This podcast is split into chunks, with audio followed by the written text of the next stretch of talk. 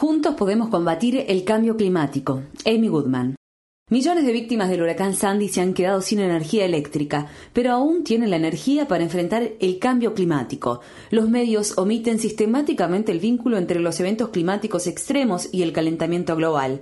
Como consecuencia de esta catástrofe, la gente se está dando cuenta, cada vez más, de que el clima ha cambiado y que las consecuencias de ello son nefastas. El doctor Jeff Masters, meteorólogo fundador del sitio web de meteorología Weather Underground, es la excepción a la regla. Mientras Andy azotaba la costa este de Estados Unidos, le pregunté a Masters acerca del impacto que tiene el cambio climático en los huracanes. Cuando aumenta mucho la temperatura de los océanos, hay más energía con potencial destructivo. Los huracanes toman el calor del océano y lo convierten en la energía cinética de sus vientos. Afirmó. El blog de Masters tuvo tanto éxito que fue adquirido por la cadena The Weather Channel. Mientras el huracán Sandy avanzaba por la costa hacia el norte, Masters me decía: Al aumentar la temperatura de los océanos, la temporada de huracanes se hace más larga. En la última década ha habido sobradas pruebas de que la temporada de huracanes se está haciendo cada vez más larga. Comienza antes y termina más tarde. Entonces es más probable que se produzca una situación de este tipo, en la que una tormenta de finales de octubre se encuentra con un sistema de baja presión típico del invierno y se produce una inusual combinación del choque entre la fuerte tormenta que viene del noreste del continente y un huracán que viene de la costa. Esto provoca todo tipo de efectos destructivos. Mitt Romney debe estar arrepentido de haber realizado el siguiente comentario sarcástico durante su discurso en la Convención Nacional Republicana, días después de que el huracán Isaac estuviera cerca de azotar Tampa, Florida, donde se desarrolló el evento. El presidente Obama prometió que frenaría el aumento de niveles de los océanos y que curaría el planeta. Yo les prometo que los ayudaría a ustedes y a sus familias. Romney le sacó una gran carcajada a quienes estaban presentes para nominarlo como candidato a la presidencia. Nadie se está riendo ahora. Las víctimas fatales del huracán Sandy en Estados Unidos ascienden a más de 80 y 8 millones de personas se han quedado sin electricidad.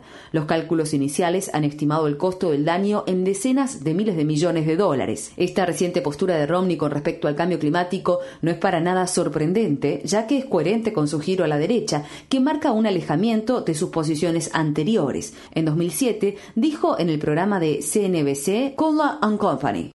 Pero hay algo acerca de lo que no tengo dudas. El planeta se está calentando y hay muchos motivos para utilizar menos energía y hacerlo además en forma más eficiente y para desarrollar nuestras propias fuentes de energía en el país que nos permitan ser más independientes de las fuentes extranjeras. Tampoco deberíamos restarle responsabilidad al presidente Barack Obama. Recuerden los debates presidenciales, donde hizo alarde de ser un promotor de los combustibles fósiles. La producción petrolera está en aumento, la producción del gas natural está en aumento, apoyo los oleoductos y la producción petrolera. El cambio climático no fue mencionado en ninguno de los debates presidenciales, ni siquiera una vez, ni por los candidatos a la presidencia de los principales partidos, ni por los moderadores del debate.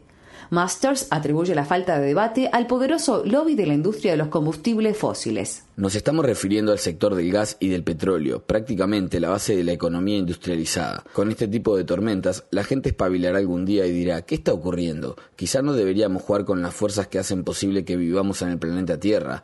Es necesario que empecemos a pensar en la autopreservación lo antes posible. Esto es tan solo el comienzo. Estamos en 2012. ¿Qué sucederá en 2030 si ya estamos siendo testigos de tormentas como esta?